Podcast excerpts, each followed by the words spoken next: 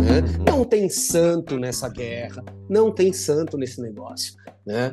Então, mas essa narrativa é, árabe, é, palestino-israelense, eu acho que ela é muito interessante para os Estados Árabes se manterem é, nesse, nessa questão conflituosa com Israel. E, e, e deixo a pergunta: se essa questão for solucionada, se ficar contente a criação de um Estado palestino, e que eu acho que é legítimo, né? Uh, se isso for solucionado, qual vai ser o próximo tema? Com o que, que os caras vão se ocupar? Este é o Tapa da Mãe Invisível, podcast destinado àqueles que querem ouvir ideias que abalam sociedades e não são ditas na mídia tradicional. Bem-vindo, Paulo Fux. Bem-vindo, Júlio Santos. Olha, o episódio de hoje foi uma viagem ao redor do mundo com o Marcos Della Cumbre, onde ele explicou para nós como é que funciona o turismo alternativo que ele faz, a fuga dele da guerra do Oriente Médio, no Oriente Médio, e ainda os relatos da visita dele a Cuba, entre muitos outros tópicos, né, Júlio? Exatamente, o Marcos Della Cumbre ele se descreve como antagonista às elites culturais nacionais. Marcos de la Cumbre edita e lança suas obras de maneira independente, sendo osso duro de roer ao politicamente correto, abundante no, na atual era do ressentimento. É autor de dois livros e diretor da série Clandestino, que roda o mundo para narrar histórias pela perspectiva do local. É autodeclarado inimigo público do século XXI e das recentes gerações de adolescentes aos 30 anos. Com seu lápis ruído e afiado, De La Cumbre é um açougueiro letrado. Sem piedade, ele lacera a carne vaidosa dos benevolentes de palco, expondo suas faces tortas em textos ácidos, sórdidos e pessimistas, recheados de metáforas que transbordam realismos capazes de levar o mais forte dos leitores a nocaute além de transitar pelos terrenos menos convencionais do planeta, como Coreia do Norte, Mauritânia, Senegal, Mianmar e afins. Recentemente, Marcos fugiu da guerra entre Israel e Hamas sem um avião do Estado, a gente fala disso neste episódio, e foi experimentar a deliciosa democracia cubana, que a gente fala também neste episódio. Ele é um ótimo escritor, esse texto foi é. feito por ele, ele é um ótimo Exato. escritor.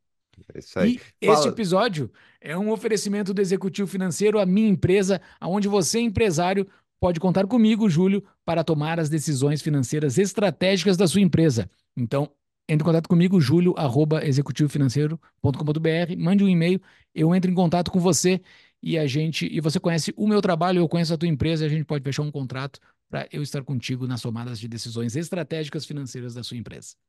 É isso aí. E caso você queira comprar algum dos livros indicados, seja do Marcos ou até seja uh, do indicado, livro indicado por ele no final do episódio, é só entrar nas notas do episódio, onde vão estar os links, inclusive das stories que ele menciona, tudo vai estar lá nas notas, dentro do nosso site, tapadamainvisível.com.br. E lá tem também a dica de livro do Tapa para o próximo episódio de livro nosso, A Ética da Liberdade. Bora para o episódio, Júlio. Bora para o episódio.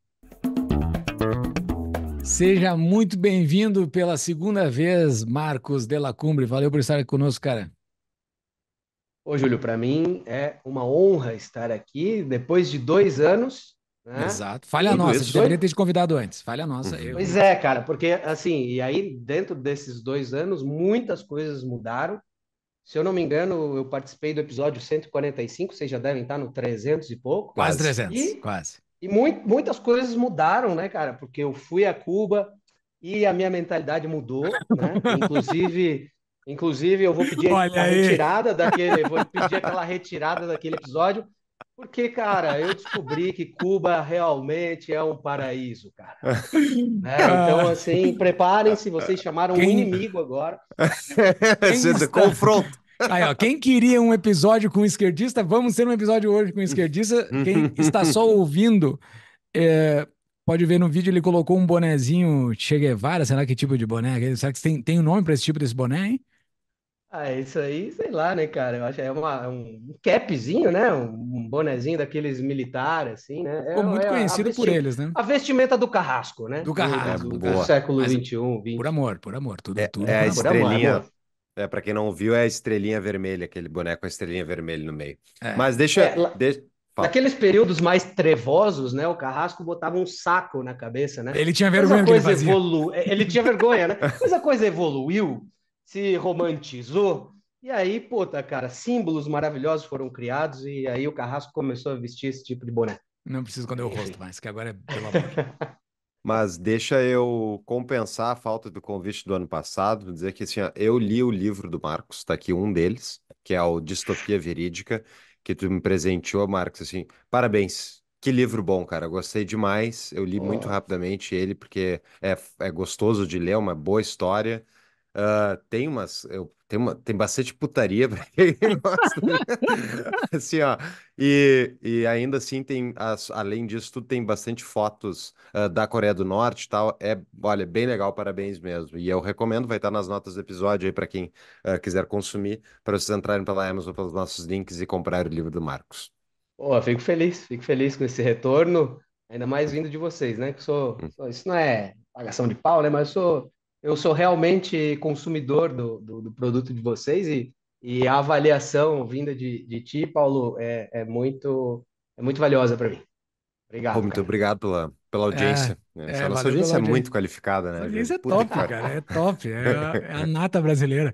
O, o Marcos, ah, com que idade tu vai deixar a tua filha ler esse livro? Olha, cara, 30 anos, ah, 36 anos? Eu acho que por aí, quando ela estiver pensando em casar ali pelos 65, talvez eu, eu, eu coloque uma, uma, uma prateleira abaixo para ela ter, para ela alcançar esse livro, porque por enquanto está em cima do, do, do, do armário, né? Ah, não pode nem achar umas gravuras que tem que ter no meio ali, né?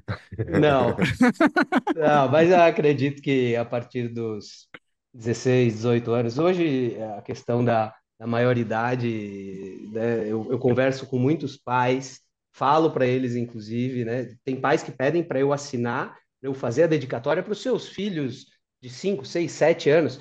E como o, o livro, ele, o Paulo mostrou ele agora, ele, ele, ele é ilustrado, o ilustrador do livro trabalha com, com ilustração infantil, e, e aí a gente já começa essa, essa disrupção total, né, para meus livros que são extremamente sujos, né, com desenhos que têm aí uma pegada meio cartunesca, meio infantilizada, né, nas capas, então chama muita atenção das crianças. E aí eu falo para eles, eu recomendo, ó, deixa longe das crianças aí, começa a ler, tem umas palavras aí meio complicadas, né, para vocês não passar vergonha na frente das visitas depois.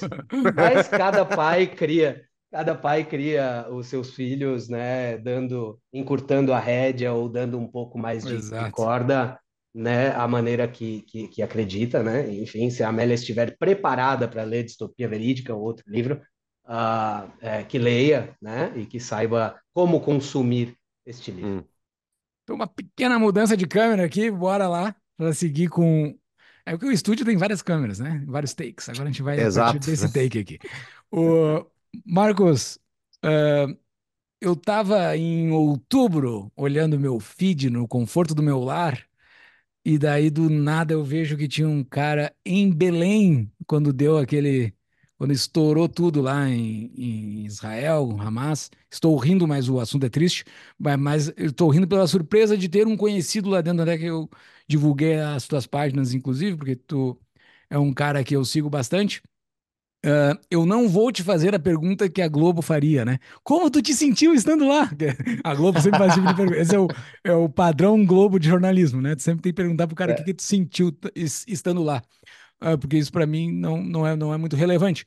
Mas ah, Peraí, mas, mas só um parênteses. É melhor do que o padrão RBS, que é. E o- você conhece algum gaúcho que estava no É. local? O que que o gaúcho. Qual era a percepção gauchesca sobre a situação? E como Mas é vai que tu- tinha chimarrão? Tu lembra? Boa, boa. Ah, mas assim, cara, como é que foi viver aquilo, cara? Como é que foi? Porque tu tava com um grupo de pessoas, porque tu, tu leva pessoas tu, pra, pra fazer essas, essas tuas trip loucas, né? Porque tu começou fazendo sozinho, agora tu leva as pessoas junto, né? Como é que foi? É. Tu, porque tu tava responsável por aquelas pessoas? Como é que foi isso? Então, não foi, não foi desse jeito, Ah. Júlio, porque assim, ó, ah, eu, eu guiei duas turmas no Egito, né, nesse, nesse molde aí que tu, tu falou, né, para o pessoal se ambientar. Eu levo pessoas para os lugares onde eu tive vivências incríveis e consigo fazer é, negócio de turismo alternativo nesses lugares. O Egito é um desses destinos. Uh, após o Egito, eu tinha turmas na Mauritânia e no Marrocos. Porém, eu tinha uma janela uh, de aí uns 20 dias uh, que eu utilizei para fazer estudos de campo na Jordânia e na Palestina, né? Israel-Palestina. Porque esse ano, teoricamente, nós iríamos, após as turmas do Egito desse ano, levar uma turma para fazer aí uma viagem de 12, 13 dias pela Jordânia, Palestina e Israel. E nossos planos foram por água abaixo por conta da guerra. Então, eu estava na Jordânia, fiz todos os meus contatos de negócios na Jordânia para poder fechar as expedições desse ano, né, a turma desse ano, e nós entramos uh, no, em território palestino-israelense no dia 6 de outubro. E nós ficamos assim, cara, vamos ficar aqui em Jerusalém ou já vamos direto para Belém, ficamos no lado palestino, né?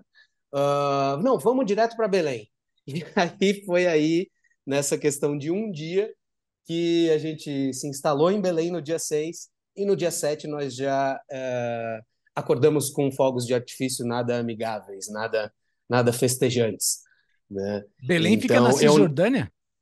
Eu, é, Belém fica na Cisjordânia. Né? Fica no, é, Belém é, fica é, é, ao lado de Jerusalém, né? Uhum. E nós temos Jerusalém oriental e, e, ocidental, onde se divide entre palestinos, israelenses, palestinos que podem transitar e trabalhar em território israelense, e aí em Belém tem aquele famigerado é, que é, é chamado, né, de muro da vergonha, porque é um muro vamos lá, não sou muito bom com números, mas deve ser um muro de 5 a 7 metros, que divide o território e é, é ostensivamente é, patrulhado por, por Israel, né, que controla essa a passagem, né, por meio de checkpoints dos palestinos que podem fazer esse trânsito entre Palestina e Israel, seus territórios ali picotado, né?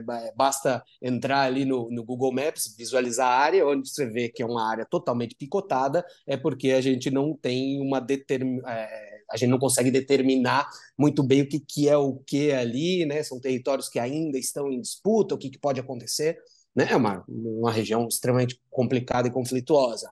E, portanto, ainda bem eu não estava com as pessoas que viajam comercialmente comigo, né? Estava eu e mais um, um, hum.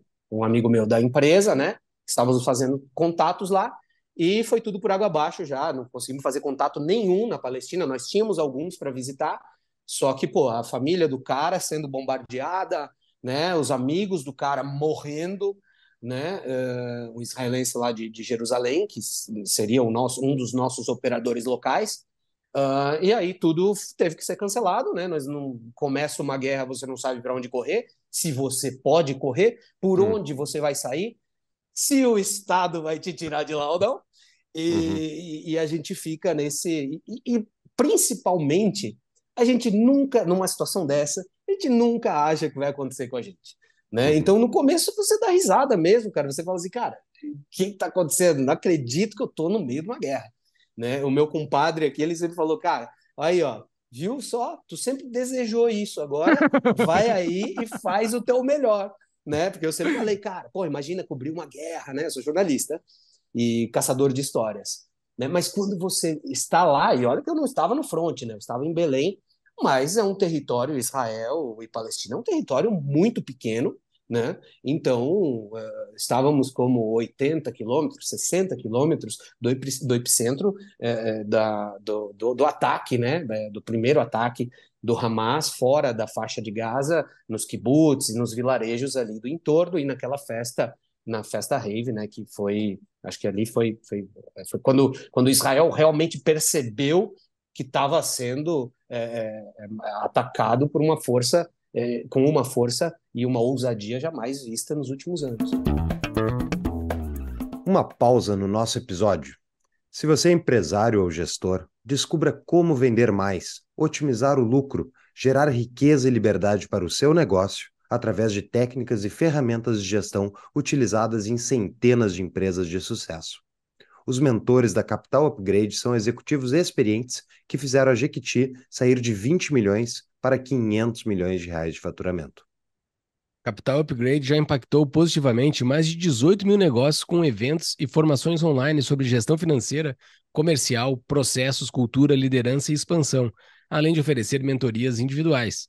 Visite tapadamainvisível.com.br barra capital ou use o QR Code na tela, que está aparecendo aqui embaixo, para avançar na sua jornada de gestão. Voltamos ao episódio loucura isso. E me diz uma coisa, tá? Vamos explicar tá, para a nossa audiência, tu falou por cima ali, mas uh, ah, para quem não, não ouviu o outro episódio, nossa audiência cresceu, mudou e tal. Uh, qual é exatamente o teu propósito em fazer essas excursões nesses países e tal? Explica um pouquinho para nós, agora. É, na verdade, eu, como eu viajo já há muitos anos, hoje eu tô com, vou fazer 38 anos, comecei essa brincadeira com 24, por aí, então viajo há muitos anos, sempre viajei para mim, para colecionar histórias, para escrever meus livros. Só que nesse período, cara, como eu vou viajando e vou fazendo muitos contatos e a minha vida foi sendo exposta no Instagram, que é a minha grande vitrine para vender meus produtos, né? Uhum. Uh, se criou aí um nicho de expedições alternativas ao turismo convencional. Né? Quando eu levo as pessoas para o Egito, quando eu levo as pessoas para o Marrocos, para a Mauritânia, agora vou à Patagônia, Guatemala, eu levo pessoas para viverem uh, coisas que vivi e que foram amplamente divulgadas no meu Instagram. Uh, e, e, e, esse público ele acaba, porra, cara, eu vou com eu vou com o Marcos porque, cara, ele conhece todo mundo lá naquele local, ele sabe onde me levar, ele interage uh, muito bem, com uma forma muito particular com o povo local, então, é realmente aquela coisa da experiência. Hoje, o mercado ele está vendendo muito essa questão da experiência. Então, hum. qualquer pessoa pode ir ao Egito, mas hum, com certeza essa pessoa não vai ter a mesma experiência de ir comigo ao Egito ou com qualquer outra pessoa que se proponha a fazer esse tipo de turismo alternativo e que vai mostrar uma realidade um pouquinho diferente. Obviamente, que você não pode ir ao Egito e não ir às pirâmides, não ir navegar no Nilo. Mas as, a, as minhas passagens, vou pegar o Egito, né? Minhas passagens uhum. pelo Cairo, que é uma cidade que eu conheço quase com uma palma da mão, pela vivência, por ter morado lá, ela, ela se intensifica, se, se intensifica, se amplifica para a pessoa que está buscando esse algo a mais, né? Correr as vielas do Cairo, viajar, é, é, viver os bairros que são mais suburbanos, né? Para viver um pouco mais a cultura e não aquele, aquela forma engessada do turismo tradicional, que eu respeito, tem público, obviamente, mas uh, que eu ofereço uma alternativa, então é com isso que eu trabalho, né? E, mas e o que exatamente nessa experiência de turismo alternativo que o cara vai ter contigo que ele não tem lá na viagem tradicional?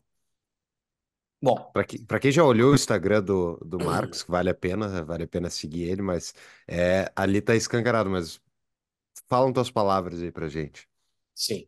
Cara, assim, eu vou pegar, vou, vou, vou pensar coisas é, em diferentes destinos que eu ofereço. Né? Por exemplo, Mauritânia. Comigo, nós vamos. A... Bom, a Mauritânia por si só já é um país que nem turismo, nem turismo tradicional tem. Né? Ninguém sabe onde é... apontar a Mauritânia. Se tu falar não, que é na Ásia, sabe, não... se tu falar é... que é na América Central, pouco importa. Cara, ninguém sabe. Vou até fazer aqui, ó. Vamos fazer, vamos visualizar. É, imagine você a África, e quando a África faz aquela curva, aquela barriga ali no Oceano Atlântico, ali está a Mauritânia é, abaixo do, do, isso, abaixo do Saara Ocidental, é, abaixo do Marrocos, muito perto ali da, das colunas de Hércules, né, da Península Ibérica, então ele está muito próximo da, da, da, da Espanha e, e, de Portugal. Então, nem o turismo tradicional leva as pessoas para lá. Então, quando eu levo as pessoas para Mauritânia, elas são movidas para uma viagem de trem que nós percorremos 500 quilômetros em cima da carga de minério de ferro de um dos maiores trens de carga do mundo, que podem chegar aí a 3 quilômetros, 3 quilômetros e meio de extensão. Esse trem ele cruza uma boa parte do Saara, 500 quilômetros, né? Na verdade, originalmente são 700, mas a minha turma faz 500, que já dão aí umas boas 15, 16 horas em cima da carga de minério de ferro. Dormimos ali, pegamos ventania ali, uh, pegamos sol a pino ali, até chegar ao Oceano Atlântico, numa cidade chamada Nouadhibou, porque é, a Mauritânia ela tem como um, um, dos seus principais produtos no PIB o minério de ferro. Então esse trem diariamente ele sai carregado de minério de ferro, é uma poeira danada porque é um minério é, geralmente refinado, então nós saímos completamente é, pretos, né? É, assim, sai completamente sujo, né? Ah, então é uma viagem de aventura, né? Já começa por aí a Mauritânia. Por exemplo, vamos para o Marrocos. Marrocos, cara, é, tem, tem, tem umas montanhas lá em Chefchaouen, que é uma cidade azul, e eu tenho um amigão meu lá que tem uma fazenda que planta que planta ervas é, para alguns medicinais, para outros ervas proibidas. É, exatamente, não liberadas é aqui no Colorado. Elas estão liberadas. É, aí, ó, no Colorado no Brasil também. No Brasil também, só não avisaram o Congresso, mas tá liberado. Então, assim, o, o, foco da viagem, claro que não é esse mesmo, né? É, assim, eu não faço propaganda disso, inclusive não é a minha venda, mas é tão interessante, cara, que é, a forma como conheci esse cara, né? A história de vida dele, que já esteve, inclusive, por exemplo, preso na Espanha por causa da questão do transporte desses produtos ilegais, e hoje ele mudou de vida, construiu a pousada dele, vive nas montanhas, e a família dele serve um jantar assim, maravilhoso, são coisas que outra agência não vai conseguir uh, uhum. explorar. No Egito, cara, nós caminhamos, por exemplo, pelo velho Cairo e vamos batendo bola com, com crianças, vamos vendo a vida como ela é ali, né? onde ninguém leva perto da, da, da cidade dos mortos, que é um grande cemitério uh, da época medieval, que as pessoas invadiram para fazer disso sua moradia. Então, são coisas muito alternativas. Né? Na Guatemala, por exemplo, nós escalamos um vulcão uh, ativo. Nós, eu digo a empresa para qual eu trabalho, porque eu vou estrear lá essa, esse, nessa temporada. Então, o vulcão está lá ativo, as pessoas estão estão ali a, a, a, poucos metros do vulcão, aquela lava explodindo, é maravilhoso, é lindo. E na Patagônia, cara, nós uh, privilegiamos as histórias contadas pelos patagônicos né? Uh, um, uh, o estilo de vida gaúcho, né? o fogo, a carne bem feita, as atividades pós-trilha, música folclórica argentina, as histórias que eles podem nos contar. Né, é, dos locais, então é isso que diferencia, né? Isso eh, pensando poucas claro. coisas, né?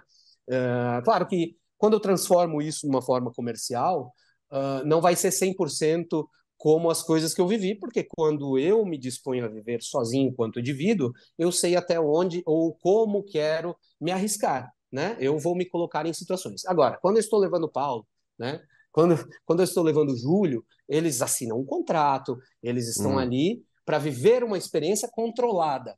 Por isso que eu tenho meus operadores locais, né? Eu não vou na loucura, né? Uhum. Então é uma experiência controlada, mas é um, é um grande sabor de vida que as pessoas levam uh, para né, a sua própria história. É sensacional. Acompanhando pelo Instagram, cara, eu já acho sensacional. Porque assim, tu assina um contrato com o Marcos, mas o Marcos não vai colocar um banheiro em cima do trem da Mauritânia lá, né? Porque ele... Foi uma story que eu vi lá. Cara, tem umas ah. coisas. É muito legal seguir o Marcos, pessoal. Sigam ele, porque uhum. tem histórias. É um contador de histórias, o cara sabe contar. Uh, a Mauritânia, ela tira esse minério do meio do deserto? Porque o trem vai do Sim. meio. O deserto é, é rico a, em ferro, então, né? É muito rico em ferro, ouro, né? É, existe, inclusive, conflitos uh, armados uh, informalmente, né? Naquela região, como é uma terra de ninguém, nós estamos falando de Mauritânia, que é um grande pedaço de Saara. Eu acho, se eu não me engano, 3 ou 4% do território da Mauritânia é apto à agricultura, o resto é aridez e só. Né? E se engana quem pensa que o deserto é algo morto, né? O deserto tem muita água embaixo, tem pedras preciosas, e a Mauritânia extrai seu minério de ferro de lá. Uhum. A fronteira da Mauritânia com o Saara Ocidental é uma região muito rica em pedras preciosas, né?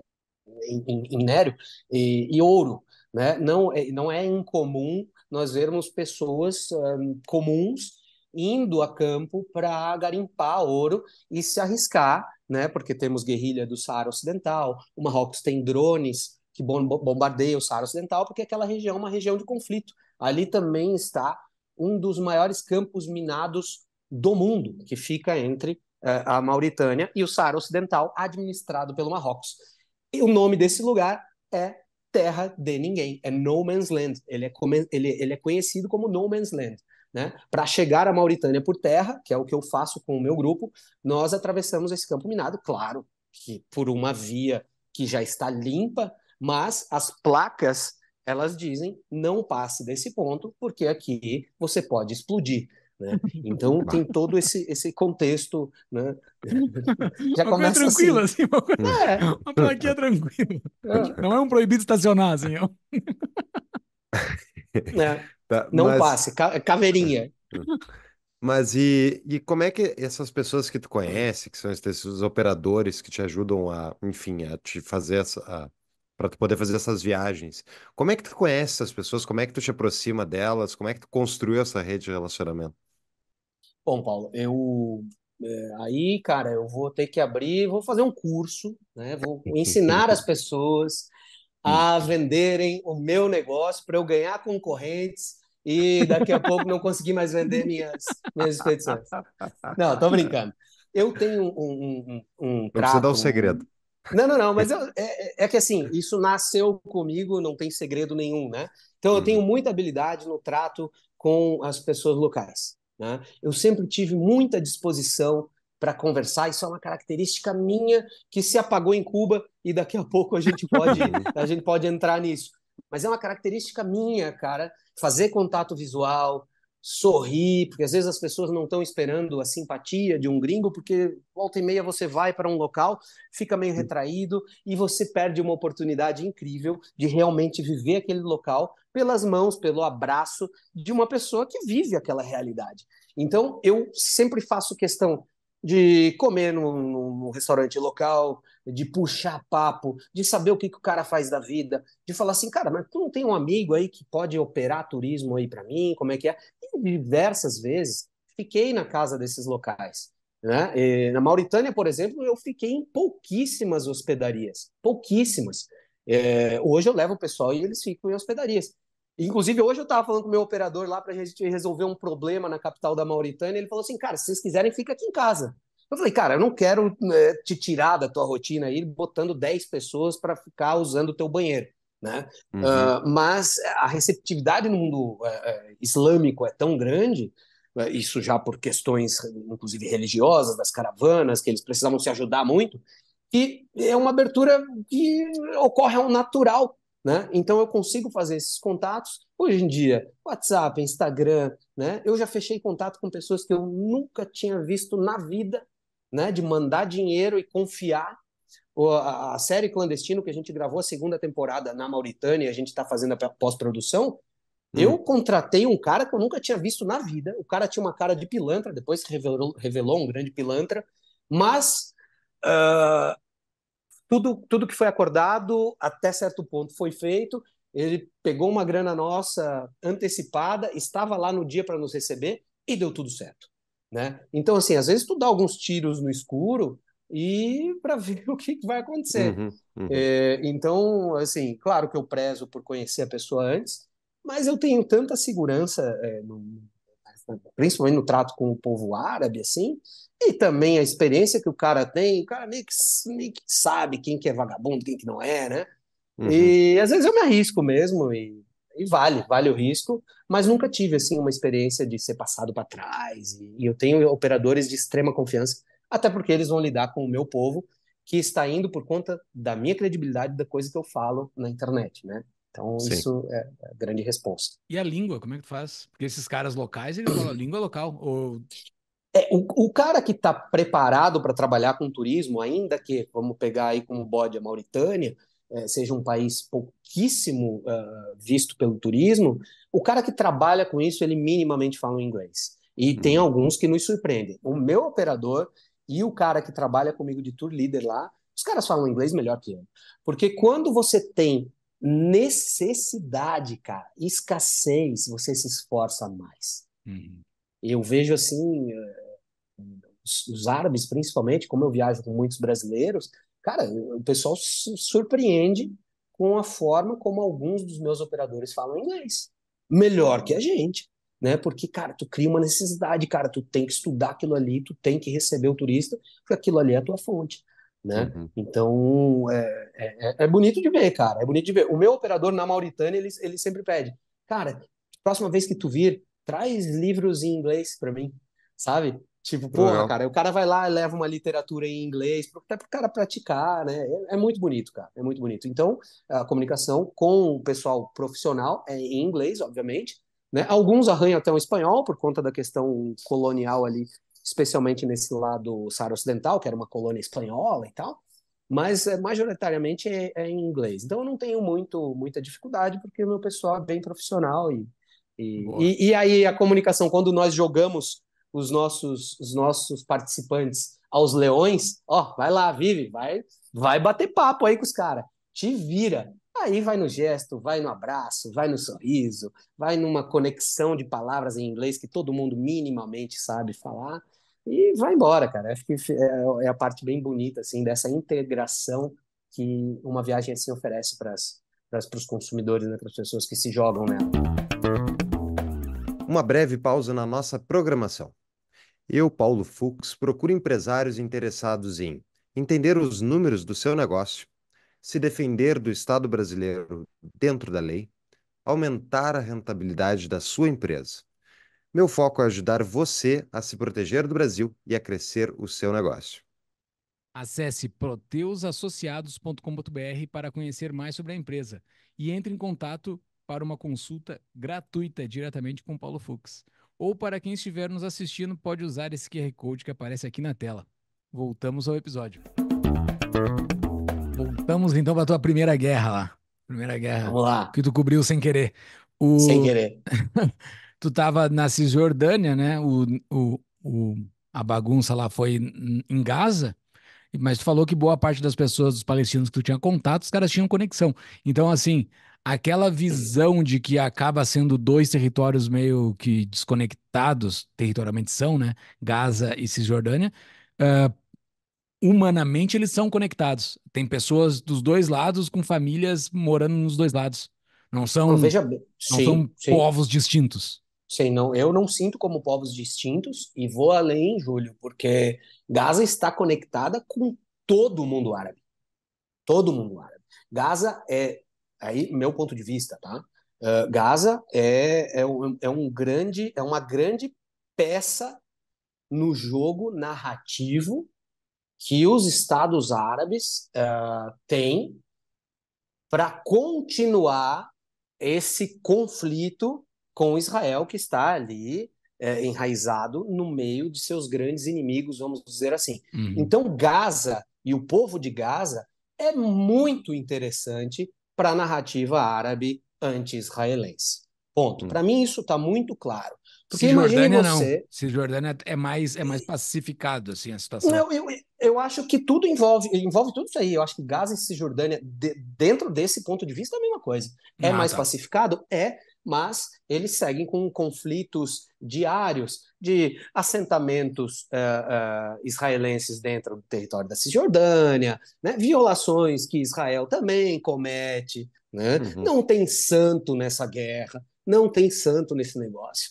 Né? Então, mas essa narrativa árabe, eh, pa- palestino-israelense, eu acho que ela é muito interessante para os Estados Árabes se manterem eh, nesse, nessa questão conflituosa com Israel. E, e, e deixo a pergunta: se essa questão for solucionada, se ficar contento a criação de um Estado palestino, e que eu acho que é legítimo, né? Ah, se isso for solucionado, qual vai ser o próximo tema? Com o que, que os caras vão se ocupar? O tema dali, tudo ficar pacificado, cara, com o que, que eles vão se ocupar?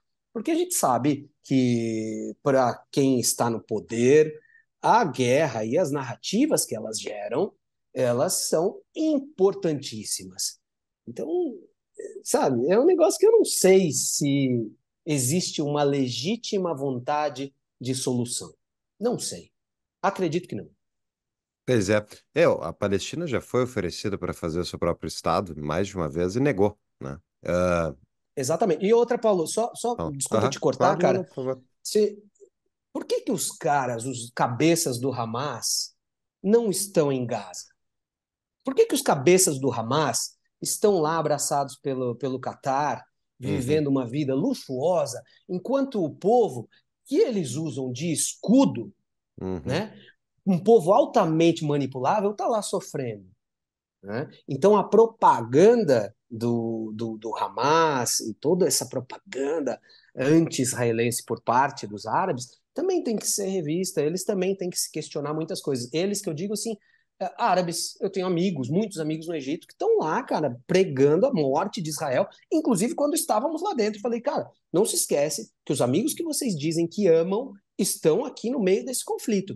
Então, por favor, né, rapaziada, vamos botar um pouco a mão na consciência e nem tanto ao céu, nem tanto ao inferno, né? Uhum. Ninguém é santo nessa jogada. Então, uma das coisas que eu vi entre tanto conteúdo que tem sobre o conflito é que os palestinos são meio mal vistos pelos outros árabes, ou pelo menos quando eles moraram ou tiveram abrigo dentro de outros países, eles criaram problemas e por isso foram rechaçados. E hoje, inclusive, não os outros esses países árabes à volta não abrem as portas para os palestinos fugirem para lá. Uh, isso é verdade? Como é que é a percepção dos árabes sobre os palestinos em si? Olha, Paulo, eu não, eu não, não posso me aprofundar muito nisso porque eu nunca escutei esse tipo de, uhum. de, de, de, narrativa, assim, né? Tá. Acredito, acredito no que você está falando. Não, eu também não eu, sei, eu... né? Eu vi um vídeo é, na internet. Né? É tipo... que ele, por exemplo, Gaza é fechada para o lado de Israel. É. Né? Os uhum. caras de Gaza não conseguem ir para Israel. Israel não quer receber ele. É, Israel, perdão. É para Egito. Egito. Egito. Egito. Isso. É fechado do lado do Egito. A, a Cisjordânia, pro lado da Jordânia, eu acho que é mais eu... aberto, né? Mas também não é, é tão livre. Foi é, lado que tu, tu fugiu, né? Foi lado que tu saiu. Isso, isso. Tu sabe que assim, ó, é, isso, é isso que o, o Paulo levantou, né? E que eu não posso afirmar, né? Uh, eu, isso, isso bate justamente com o que eu falei anteriormente. Uhum. Será que o palestino ele não é necessário na Palestina uhum. para toda essa narrativa, esse amor, porque, cara, vamos lá, eu tenho uma gama de amigos árabes, eu não preciso nem ter amigos, é só você puxar qualquer canal aí que tem essa posição mais pró-Palestina, eles amam os palestinos. Agora, amam, amam, amam o palestino, mas não dá abrigo no, na, na, tua nação, mas não uhum. quer ele uhum. aqui. Ele, eu, eu te amo, mas eu te amo lá. Fica lá, de bucha de canhão. Pode ser isso, né? Bom, aqui eu estou conjecturando, sim, né? Sim. Uh, enfim, pode ser isso também, né? Então, assim, como uh, os palestinos, uh, às vezes a pessoa nasceu na Jordânia, mas se intitula palestino. Por quê? Porque o pai, o avô nasceu lá naquele território onde eles foram expulsos, onde eles foram massacrados, né? Enfim, né? Então, por exemplo, eu tenho um amigo que originalmente nasceu na Síria, mas ele se diz palestino, por causa, por causa das, da, da ascendência dele, das pessoas, uh, da família dos ancestrais dele. Né? Então, eu, eu, também fico confuso, e por isso que vem essa, essa questão de, tá, cara, mas espera aí, uh, você ama tanto aí a causa palestina e tal, mas tu não quer eles dentro do teu território, no próprio, no próprio o, o Líbano, tem um, hum. um, um campo de refugiados no centro de Beirute, que se chama Sabra e Chatila, que é um grande favelão, também tem um conteúdo lá no meu canal, no meu canal, no meu, ó, tô virando youtuber, no meu Instagram, tem um Reels lá de Sabra e Chatila, onde eu conto um pouquinho da história, né, uhum. desses refugiados que hoje já não são mais somente refugiados palestinos, né, vem gente do Bangladesh, vem gente de todos esses lugares que estão sofrendo com guerras, né, Afeganistão e tal. Então, dentro de Beirute, dentro do Líbano, que é uma nação ali que está nesse meio todo, uma nação bastante dividida, né? Tem cristão, tem muçulmano, mas que ainda assim é, coloca seus irmãos palestinos, coloca ou não, dentro de um bairro favela, vamos dizer assim. Uhum. Né? Então, por que, que não há outro tipo de solução, mesmo para os palestinos que já estão fora da Palestina? Sim. Sim. Né? Uhum. Enfim, é, é um tema bastante delicado. Sim. Uhum. E a tua saída do conflito ali, é, tu pegou e foi em direção à Jordânia, né? Para poder sair da Cisjordânia. Uh, tu conseguiu a ajuda do governo brasileiro para fazer isso? O governo brasileiro se preocupou contigo? Tu com um passaporte brasileiro ali, cidadão brasileiro, ah, pagador de impostos. Cara, eu... pagador de impostos, né?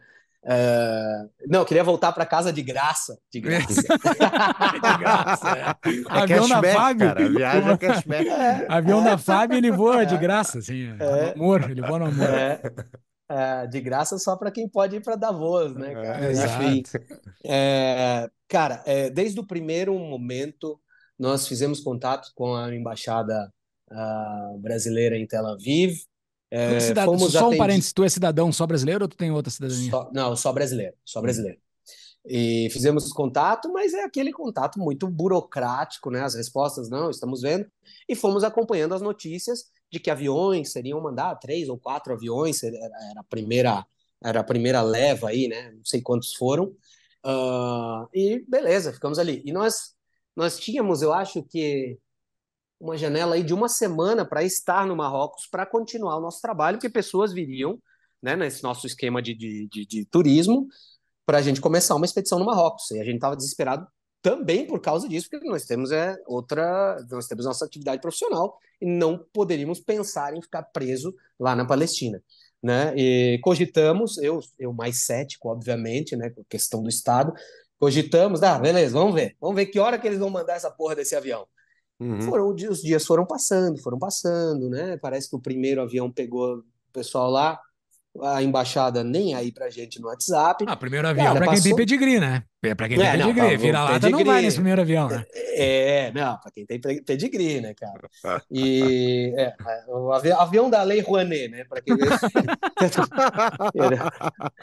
e, enfim, uh, nós esperamos uh, acredito que dois dias, sim, foram dois dias e nada, porque também nos estranhou o fato de Israel tomar esse laço do Hamas, né? Nós temos Israel aí uhum. como uma grande potência militar da, da região, amparada, né, pelos Estados Unidos e uma uhum. inteligência fortíssima que deixou isso acontecer, deixou entre aspas isso acontecer e, e, e demorou demais para uh, eh, começar uma contraofensiva, uma reação. Uhum. Né? Isso o próprio palestino lá de Belém, que estava no hotel conosco, uh, também estranhou.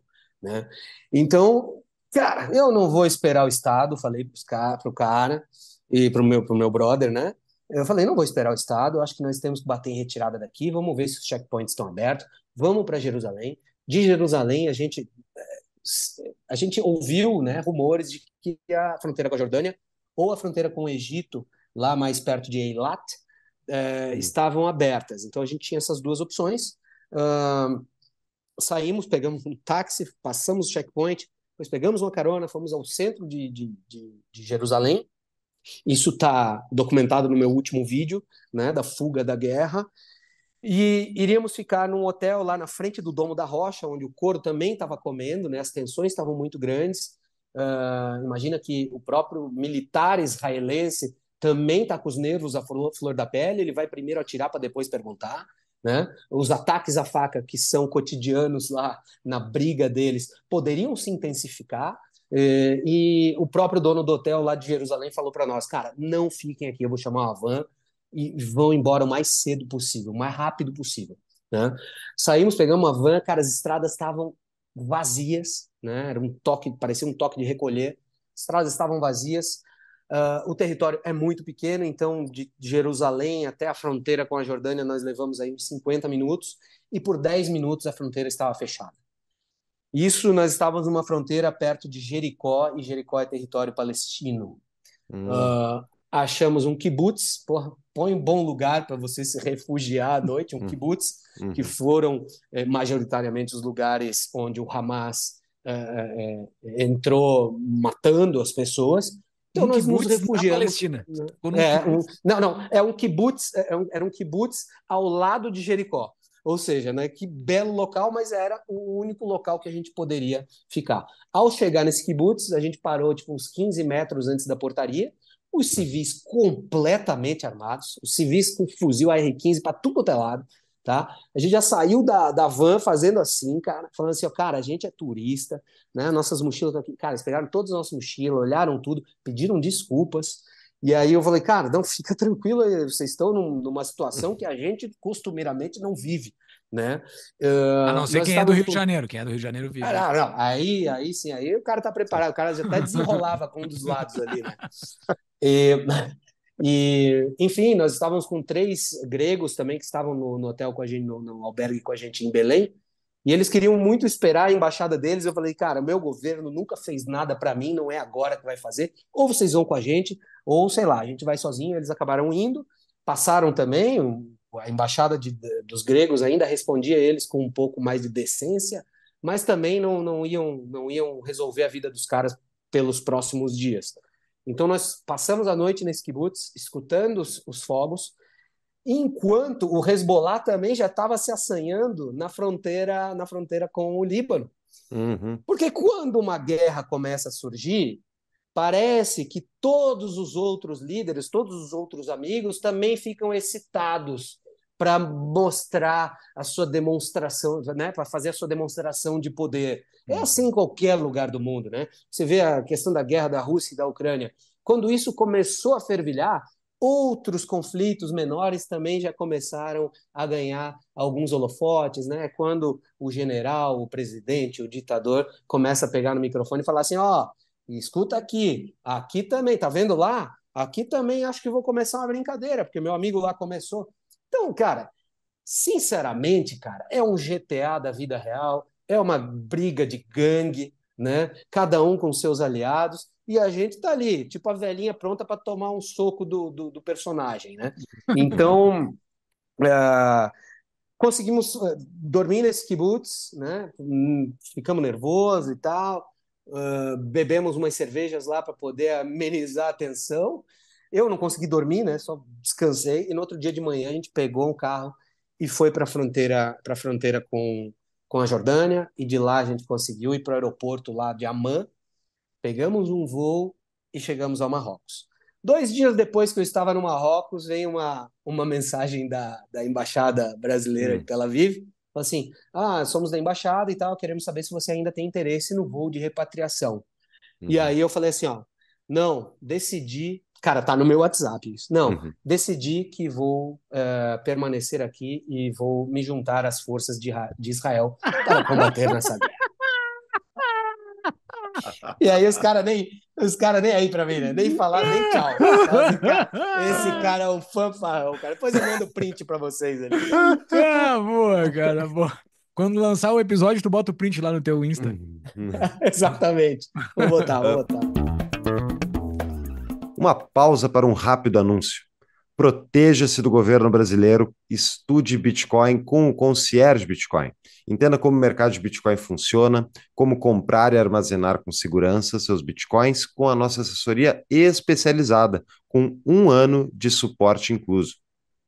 E lembre-se que se os Bitcoins que você comprou estão numa corretora, você não tem Bitcoins de fato. Você tem promessas, inclusive muitas vezes promessas fracionárias ou fraudadas, como ocorreu com a FTX.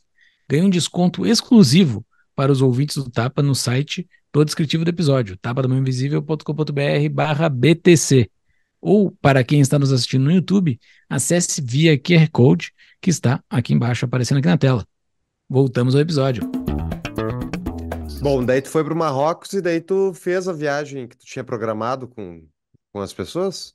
Sim, aí é, chegamos no Marrocos, acho que foi no dia, no dia 10 a gente saiu da guerra, acho que no dia 12 a gente estava no Marrocos, saímos pela Arábia Saudita e chegamos ao Marrocos. Uh, e dali eu acho que três ou quatro dias depois começou a chegar o nosso pessoal. Nosso pessoal também estava extremamente nervoso, falando assim, cara, o que, que vai acontecer? Será que o Marrocos também tem perigo? É, porra, será que os caras vão, vão chegar a tempo de fazer a, a, expedição? Mas deu tudo certo e aí a gente tocou o baile. E aí a Muito gente bem. ficou com aquela história, né, cara? Você já foi para uma guerra? Eu já fui. É, o terror, o terror de quem não gosta de mim agora é isso, tem que me aturar falando assim, cara, sou veterano de guerra. Claro, obviamente brincando, né? Mas enfim. Cara, eu só tenho mais um assunto ainda sobre, sobre essa guerra, que é só mais uma pergunta. Sobre o sobre Gaza, né? Tu já esteve em uhum. Gaza das outras vezes e, qual, e tu nunca foi? Não, não. Em 2019, quando eu fui para o Egito, eu fui ao Egito pela primeira vez, eu tracei um plano para ir para Rafah. Rafah é a fronteira entre Gaza e o Egito, que é por lá onde está tá escoando, é, escoando não, está passando ajuda humanitária, né? Ali é, hoje é um, talvez seja o grande ponto de tensão no mundo, seja Rafah hoje, né? É, porque é onde Israel está encurralando o pessoal de Gaza, né? Porque Israel uhum. avançou, né? E Rafah e a borda ali com o Egito é, é, o ponto final, né? De Gaza. Eu tive muita vontade de ir, mas é, infelizmente não, não não consegui naquela oportunidade. O norte do Sinai, que é onde fica Gaza, né?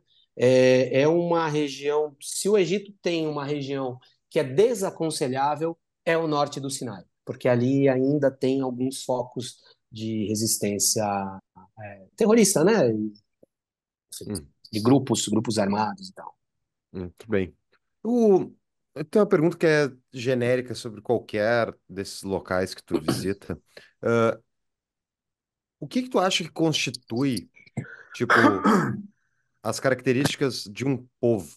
Porque é muito interessante como as pessoas verdadeiramente são diferentes em cada regionalidade, enfim, daí tem diferentes maneiras, né, de se diferenciar as pessoas, seja etnia, seja religião, mas tipo, o que, que constitui a cultura local? Por que que, por que que as pessoas se relacionam de uma determinada maneira em um determinado local?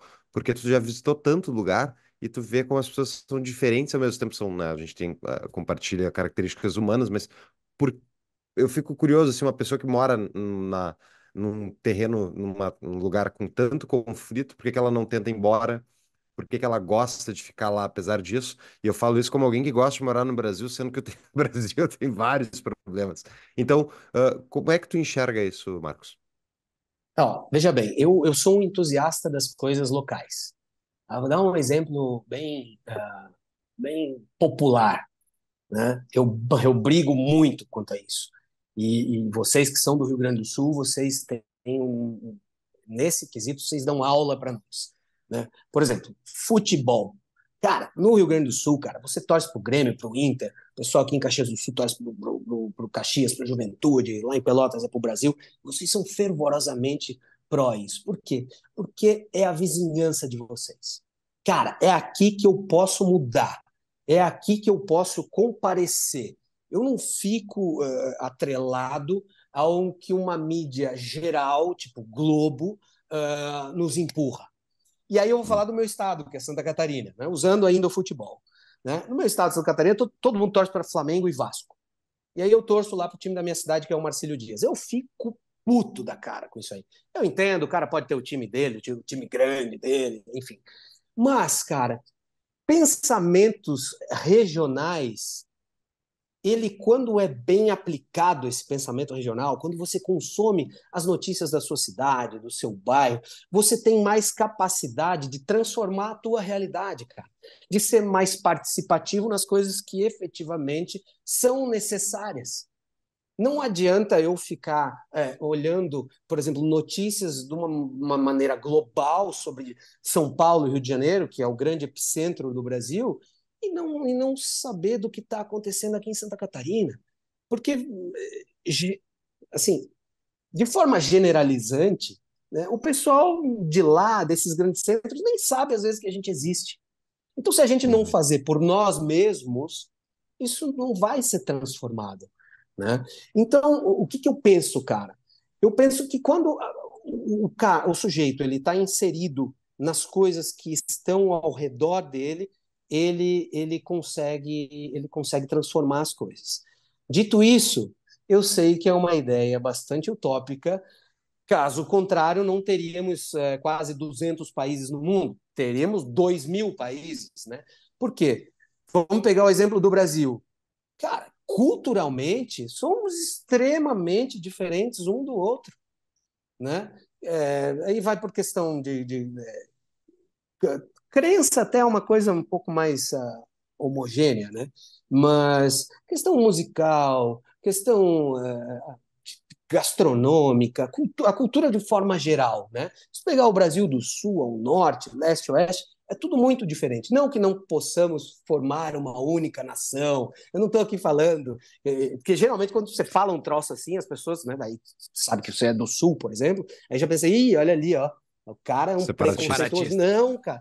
Eu tô, é, é separatista. E, não, e também acho que não há nada de errado né, em pensamentos separatistas, até porque já tivemos várias revoltas separatistas em, em vários cantos do Brasil, né? Primeiro ponto. E não acredito que essas revoltas separatistas fossem geradas é, para com o intuito de dizer que o que é da, do meu irmão ali é ruim. Não, o uhum. cara só quer poder é, estar no seu ambiente de uma forma um pouco mais uh, vigorosa, né, com a sua cultura, os seus traços culturais mais exacerbados e criando novos centros de transformação. Né?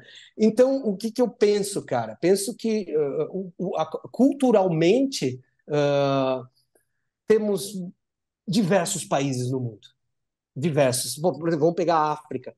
A África aí tem seus 40 e tantos, 50 e poucos é, estados, né, nações. Mas é, olha quantas tribos, olha quantas culturas eh, tem ali, né?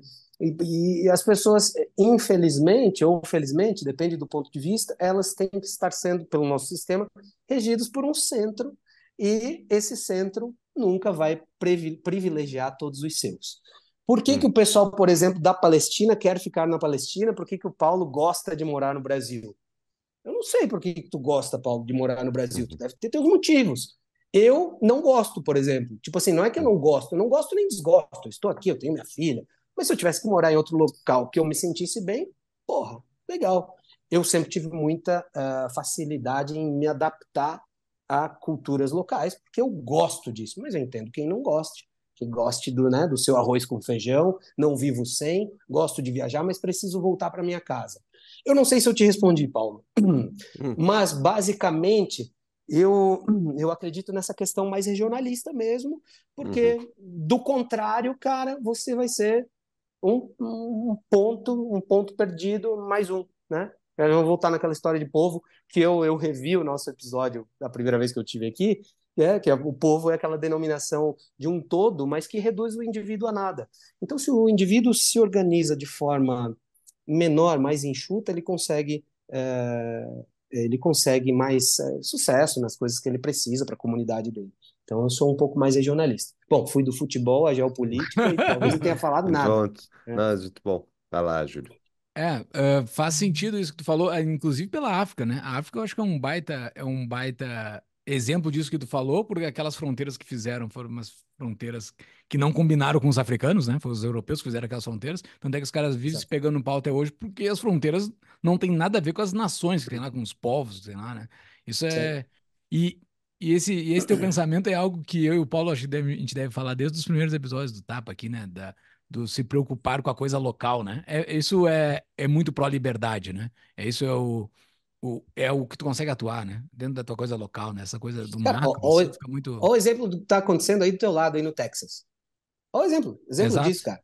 Tá ligado? E, esse é o maior exemplo atual, que a gente não tá tendo muita informação sobre isso aqui, tá?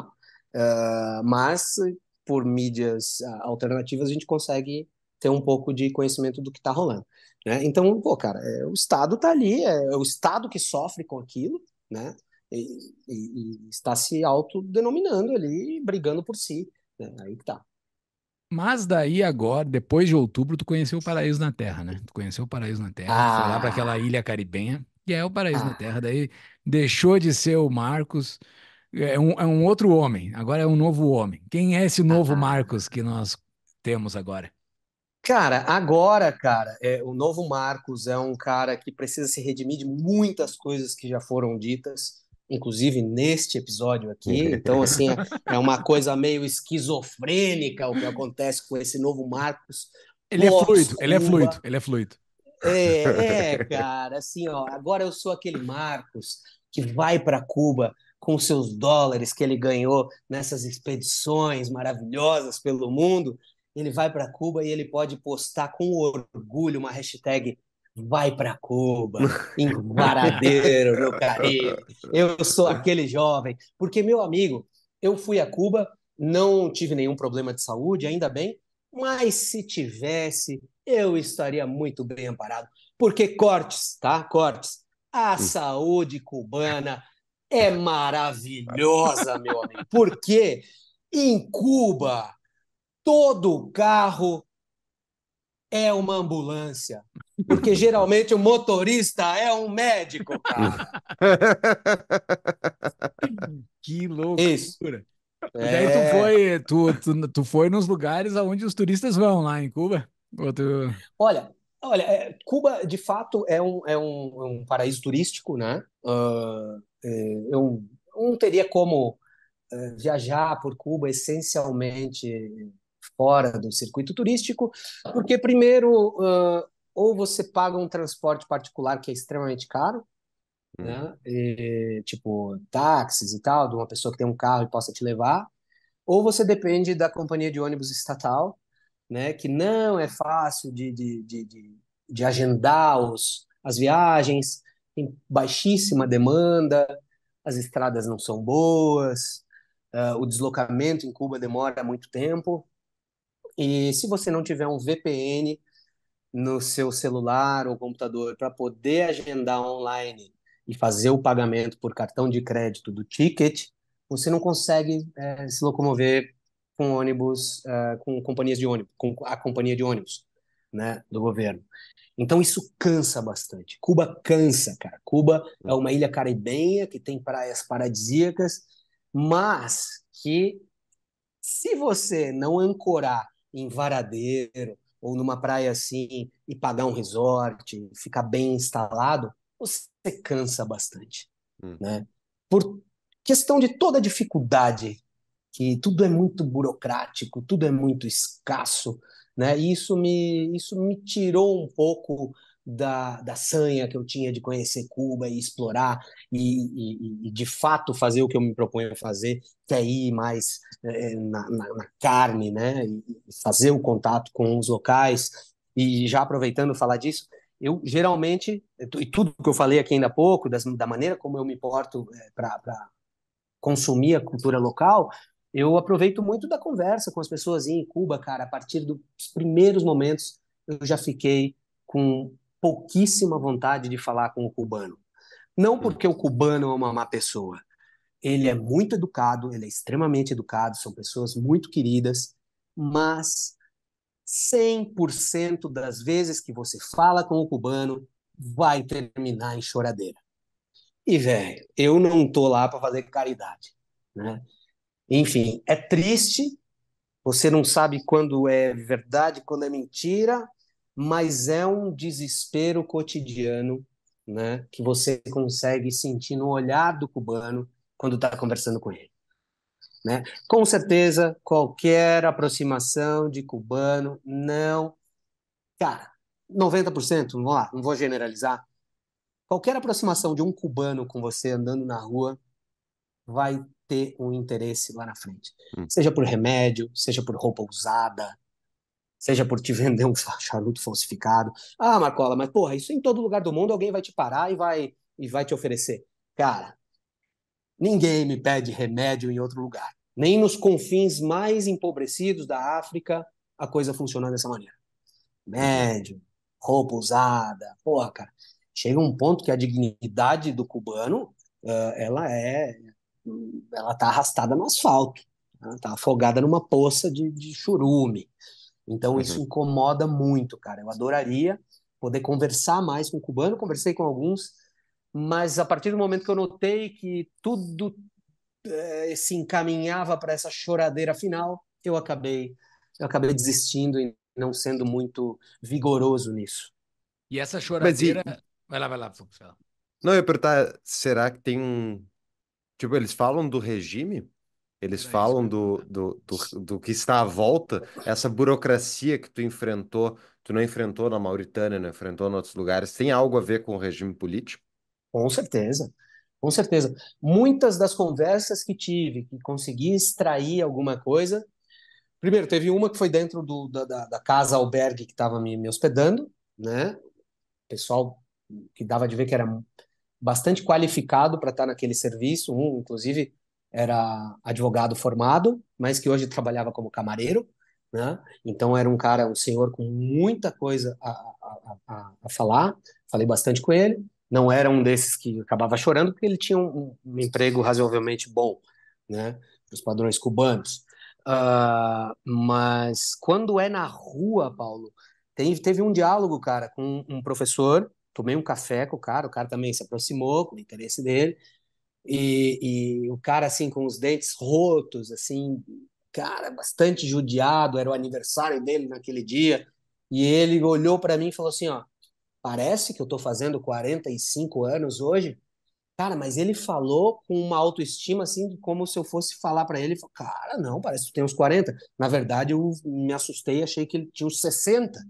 Judiadíssimo, falou que era professor de inglês e que ganhava ganhava salário assim que, se não me engano, agora daria para comprar, sei lá, um frango. Né? E aí falou da filha dele. E isso foi a parte mais tocante desse diálogo, que falou da filha dele, falou assim: "Cara, minha filha estuda medicina mas eu preferia que ela fosse puta, porque ela pode sair com qualquer estrangeiro, ganhar 30 euros e ficar ok. Então, esse diálogo ele é muito emblemático e ele explica muita coisa. Claro que eu fiz a piada ali no começo, de todo carro é uma ambulância, porque o motorista é uhum. é médico, mas no final, isso é muito triste, cara. Porra, você é Sim. médico, você estudou para salvar vidas, né? Você tem toda essa engenhosidade uh, ah, para aplicar o teu conhecimento, né? E aqui já não estou falando mais de como é a escola de medicina lá, não estou falando, cara, você é médico formado e tal. Cara, mas no final você tem que dirigir uma lata velha, enganando o turista, dando voltinha na quadra para justificar os, os dólares que você pede a mais por uma corrida. Então é bastante triste um pai falar que preferia que a filha fosse puta por causa de 30 euros por programa. Então, cara, tem algo de errado nessa sociedade tão né, próspera e florida né, nessa mas... democracia. Hum, urgente. É. Eles. Ah, mas o problema é o embargo dos Estados Unidos.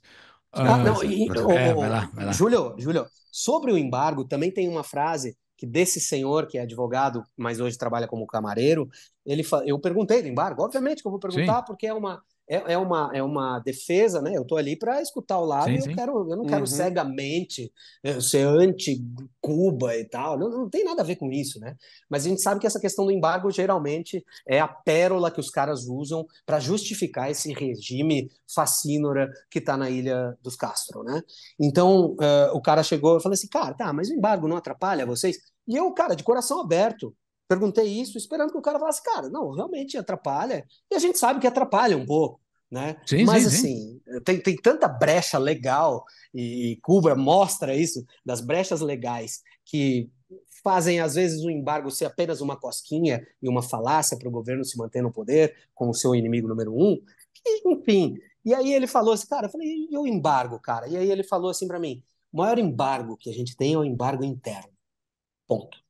A partir desse momento, eu não perguntei mais sobre embargo. Sim. Embargo interno. O que seria o embargo interno? É a sanção que o próprio governo uh, uh, uh, aplica aos seus cidadãos. Olha os né? efeitos né? que está botando. Teu, Olha lá. O que, que, é isso? Que coisa psicodélica. Antes tinha aí. rolado um efeito, não É porque ele fez assim. Porque... Ele fez assim, daí. Tá, mas botou... por que, que ele está entrando não com sei. efeito automático? Não sei, mas. É a primeira vez tá, que acontece. Com efeitos isso efeitos especiais. Cara, isso aí pode ter, pode ter relação com a crise dos mísseis. Pode ter relação com a crise dos mísseis. Cara. Eu não vou, falar, não vou falar mais nada, não, que tá explodindo o negócio. É. Cara, mas é, é triste, assim, né? A situação deles. É triste uma perspectiva de saída disso, assim? Porque quantos dias tu ficou lá, cara? Ficou. Conseguiu cara, viver 18, o quê? 18 dias. Uh, eu fechei essa, essa viagem muito antes de eu ir uh, trabalhar na África. E daí na minha eu sempre uso a minha volta para dar uma passeada por um lugar que eu não que eu não fui ainda. E especialmente essa de Cuba, eu tinha outros objetivos que era formar expedições para lá, começar a fazer um estudo de campo e também gravar uma, uma possível terceira temporada da, da, da do, do Clandestino, que é a minha série, em Cuba, após a Mauritânia. Então, cara, mas eu meio que andava brochado pelas, pelas ruas de Cuba, não queria nem fazer muito contato. Né? Então fiquei 18 dias lá. Cara, 18 dias é muita coisa em Cuba. É, olha. De novo, fogos coisa bizarra isso. E eu não tô apertando nada aqui, tá? Não, é, alguma, é algum ato teu que faz isso. Tá, mas é algo ativado no teu Zoom. No, no Zoom dele, exato. É, mas, mas lá. Tá bonito, pessoal, tá vou, bonito, tá lindo. Não tem problema. Vou, vou ficar lá. meio paradinho aqui. E, enfim, é, e aí 18 dias é muita coisa em Cuba, assim como Dez dias na Coreia do Norte também é muito, né? Falamos na outra ocasião aqui também que, cara, chega um momento que você não tem mais o que ver, sabe? É, Cuba é para você que tem dinheiro, hoje está muito barato ir para lá, os caras estão completamente quebrados, empobrecidos. Um dólar eu acho que é 170 cubanos, quando eu estava lá, já deve estar tá muito mais, né? E para você ter ideia, você compra uma cerveja gelada na rua por 120, 130. Então, cara, uma cerveja gelada na rua, 3, 4 reais. Agora estou né, uh, rapidamente formulando isso. Então, cara, tá tudo muito quebrado, muito barato. Então, para quem vai com dinheiro, realmente é um paraíso. Agora, se quer destruir Cuba, eu vou, eu vou dar. Tem algum ditador aí com, com vontade de conquistar uma nação e de destruir Cuba realmente nos ouvindo? Cara, tire o rum e tire a música. Acabou o cubano se não tiver álcool e música. Acabou, acabou o cubano. Parece que é uma, é uma nação que vive essencialmente de trago e música. Né? Talvez para se anestesiar, né? porque Cuba parece uma grande colônia penal. Quando eu caminhava pelas ruas de Havana Vieja, que foi o, lugar, o local que eu fiquei, né, que é a parte né, daqueles casarões destruídos ali de Havana, fiquei bastante tempo lá, caminhando por ali, vendo como a vida acontecia, acontecia do mesmo jeito todos os dias, praticamente. Eu, eu senti aquelas pessoas, não sei se vocês já leram o livro Papillon, que é, é borboleta, se não me engano, em, em francês, que é a história é de Henri Charrière, uh, é a história de um, de um cara, de um apenado que saiu da França, a França mandava seus seus presos mais, seus presidiários mais perigosos para uma colônia penal na Guiana Francesa, numa ilha, Ilha do Diabo, um troço assim.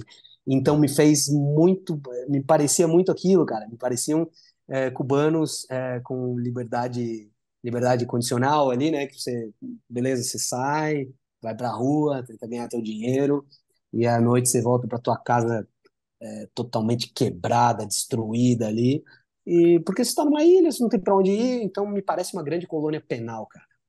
Que, que loucura, não é à toa que eles se atiram em barcos improvisados para tentar chegar nos Estados Unidos, né? Exatamente. Mas mas, Marcos, eu vejo nos teus stories ali que tu tem vários atritos com os guerreiros de internet de esquerda, especialmente, que eles, se algum deles se prestar a ouvir esse episódio, eles vão dizer que tu tá mentindo, que não é verdade, que tu tá fazendo uma, enfim, enviesado e tal. Uh, como é que é lidar com isso? Porque tem inúmeras provas. Bom, é só olhar os barcos das pessoas improvisadas tentando fugir daquele lugar. Assim, como é que é lidar com esse nível de negação da realidade, especialmente para alguém que nem tu, que vai lá na ponta e conhece tanto a realidade desses locais? Como é que tu, como é que tu enxerga essas pessoas que te respondem dizendo que tu, tu que não sabe? Cara, inventaram o, o, o terraplanismo, né? Tentaram uhum. anexar o terraplanismo em pessoas como nós, né? Uhum que são amantes da liberdade, que são libertários, que têm uma visão política mais é, que, de abranger mercado e tudo mais, né? Tentaram colocar esse, esse, essa coisa tosca, ridícula, né? Tentaram colocar um adesivo da gente da Terra plana, né? Enfim, mas esses caras vivem na Terra plana deles. Só que a Terra plana deles é pior que a nossa. A Terra plana deles não tem comida. Então, assim, são pessoas é, caricatas, né? Uh, existe o caricato, que daí você pode dar risada e tal, mas existe também o mau caráter. O uhum. mau caráter. Né? Não é à toa que nós elegemos novamente esse cara que está aí no poder depois de tudo que foi provado que esse cara fez uhum. e que continua fazendo. Né? Agora, perdão de dívida de, de, de Odebrecht, esse conluio com o judiciário, e os fascistas somos nós. Uhum. Nós somos fascistas. Claro, não, eu sou fascista mesmo, cara. Sou fascista mais antifascista do mundo. Né? Uhum. E, enfim, é, é, esses, esses, caras. É, eles às vão vezes te encher é o romântico. Lá? Eles vão te encher o saco. eles, eles enchem o saco. E aí, cara, agora, agora tá, tá uma prática um pouco mais comum, porque a conta cresceu, né? E aí tem aquela também, né? Se tem hater é porque tá fazendo sucesso, é porque tá bom. Né? Uhum. E, cara, eu não me incomodo. O pessoal que me segue já há mais tempo já fala, cara, como é que tu aguenta lidar com esses caras? Eu, eu faço disso uma grande limonada, Júlio, porque a partir do momento que eu publico um vídeo, publiquei agora o mais recente, é da fuga de Israel. Vão lá assistir também, galera. E aí, cara, eu, vai lá o camarada e começa a falar um monte de merda, né? Esse cara é mais enviesado à esquerda. E eu não fecho portas para a galera de esquerda, inclusive, cara, é, meu, meu conteúdo de viagem é amplo, é para todo mundo, né? Mas você tem que ser minimamente civilizado e, e, e, tem que ter um. Não pode ter desvio de caráter, né? É, só que eu, eu, eu fazendo disso uma limonada porque os comentários mais ridículos desses caras eu tô fixando em todas as publicações. Hum. E aí, quando eu fixo o comentário desses idiotas, porque eles têm que ter voz, esses caras não podem ser censurados. Eles têm que ter liberdade para mostrar o quão imbecis eles são. Uhum. E aí, na minha página, se você é, se comportar dessa forma, você vai ser fixado no meu post e automaticamente o meu exército de fascistas vai marchar para o fronte para te aniquilar. E aí, cara, fica ali, cara, é uma grande zoeira. Os comentários ficam às vezes melhores que os posts. Uhum. E, cara, e aí engaja, né? Fica lá com 500 comentários numa, numa, publicação. E eu me divirto, cara. Eu me divirto. Sinceramente, é, é divertido. Não é aquela coisa assim para pagar de, nossa, eu sou fodão. Eu, me... Não, eu realmente me divirto com esses caras. Muito bem. É, o, no podcast que eu ouvi para me preparar para essa gravação, uh, no Podbar, tá? Vai botar nas notas do episódio. Tu tava é, de um ano e pouco atrás o podcast, e tu tinha Uh, tu fala no início, estava com 20 mil seguidores no Instagram. E agora tu está quase 70 em um ano e pouco. Conta aí para nós qual é a mágica. Cara, a mágica é você se embrenhar nesse trem de minério de ferro, cara, fazer bons vídeos e, e, mandar ver, cara. Foi, foi ah. isso, foi isso. Foi embora essa... eu já tivesse, hum. é, embora eu já tivesse ido pro trem da Mauritânia, na, cara, acho que eu já fiz cinco vezes esse trem. Acho que na terceira ou na segunda vez eu fiz um vídeo e aí, cara, foi passando de mão em mão que tinha um pouquinho mais de influência na internet, provavelmente, e caiu no gosto. E aí eu fui parar em 70 e poucos mil. E toda vez que eu faço um stories hoje, eu caio mais, né? Porque são pessoas que às vezes nem sabem por que, que tá seguindo o cara. Uhum. E aí o uhum. cara. Hoje a gente tá com essa de que eu não posso mais conviver com uma pessoa que pensa diferente de mim. É, tudo que o Paulo falar aqui tem que ser 100% do que eu acho que é, senão eu vou achar o Paulo um merda, tá ligado? Uhum. E essa geraçãozinha que não sabe conviver com o não, né? Uhum. É, pare, parece que é, é gente mimada, né? E felizmente a minha filha já é de outra geração, felizmente eu educo ela com bastante não, Uhum. E, e, vai ter que aprender a conviver, até porque a gente pode mudar o nosso pensamento, né? Como eu mudei depois que eu fui para Cuba e acho Cuba maravilhosa. uh, e, mas enfim, cara, é, esses caras, bom. Isso acontece, é, isso é fenômeno do Instagram. A gente também, é. na época do na época do Bolsonaro, na época da eleição, apareceu, veio um monte de seguidor para nós, que aparentemente era tudo bolsonarista. Depois começaram a ver a nossa posição política de fato, eles começaram a ir embora, entendeu? Isso, esses ciclos é. ocorrem, assim. Né? E tem assim, ó, o pessoal acha que eu sou mais de direita, eu não, eu não me coloco num rótulo assim, né? Até porque eu não gosto de governo nenhum, uh, não tenho, não sou fã de político, uh, mas eu eu passo menos trabalho, cara. O pessoal de direita é mais de boa. Uhum. É muito mais de boa. O cara de esquerda é chato demais, velho.